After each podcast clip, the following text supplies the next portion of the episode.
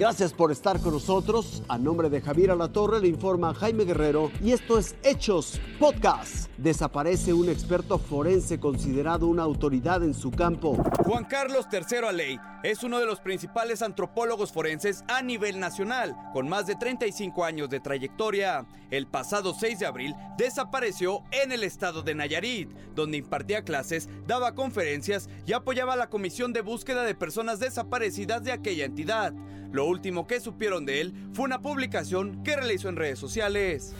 Pues lo último es de que hace ocho días, miércoles hizo su última publicación y a partir del día jueves se desconoce su paradero y a partir de ahí, al siguiente día, digamos 12, tres horas después, hubo total, este, se desconectó totalmente de todo, redes sociales, teléfono y hasta ahorita no tenemos noticias. El pionero en criminalística acuática y que trabajó en varios estados de la República Mexicana tiene 59 años, mide 1,75, es de tez morena clara, tiene ojos cafés y el cabello lo tiene rapado. Su desaparición tiene preocupados a sus familiares, amigos y colegas.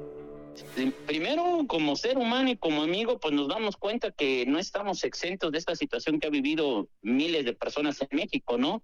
Vaya, ¿Y qué es lo más preocupante? Pues bueno, nosotros que nos dedicamos a apoyar a la gente, a las comisiones, a los colectivos este, civiles, pues no estamos exentos que nos pase algo, ¿no? La Fiscalía del Estado de Nayarit abrió una carpeta de investigación por la desaparición de Juan Carlos. Dicha fiscalía realiza las indagatorias pertinentes para su localización, en conjunto con distintas fiscalías de la República, como la de Jalisco. Mientras tanto, el gremio forense permanece incompleto.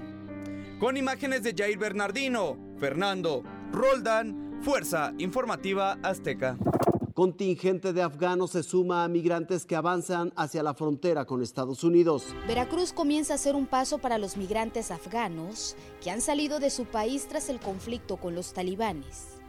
Esta familia de 24 integrantes llegó a Coatzacoalcos buscando documentos con migración para transitar libremente por México y poder llegar a Estados Unidos, donde solicitarán refugio. No hay vida ahí. Para nosotros hay mucho problema y también para los, eh, las mujeres. En mi país eh, ahorita las mujeres no pueden salir de su casa, no pueden ir a escuela, no pueden ir a trabajar. Yo tengo hija y también mi señora. Por eso mm, nosotros salimos del país. Narraron que desde hace un año decidieron abandonar Afganistán y han viajado desde el otro lado del mundo en busca de una esperanza de vida principalmente para sus mujeres. No hay oportunidad para ir a la escuela y eh, estudiar para las mujeres y eh, ir a la universidad, no hay oportunidad. Estos afganos aseguran que en su país persiste la violencia, el miedo y las carencias. Además que la niñez no está recibiendo educación. De acuerdo con activistas, actualmente la migración es variada y Veracruz está experimentando un pequeño pero inusual aumento de migrantes afganos la mayoría solo va de paso. Llevan mucho tiempo en su trayecto para llegar a Estados Unidos. Ellos quieren pedir asilo allá, se la han pasado prácticamente durmiendo en la calle, durmiendo en varios lugares. Esta familia, conformada en su mayoría por menores de edad, esperan poder llegar pronto a Estados Unidos para comenzar una nueva vida lejos de la guerra, hambruna y severas restricciones. Heidi Castellanos González, Fuerza Informativa Azteca. Esto fue Hechos Podcast. Gracias por su atención y que tenga un espléndido fin de semana.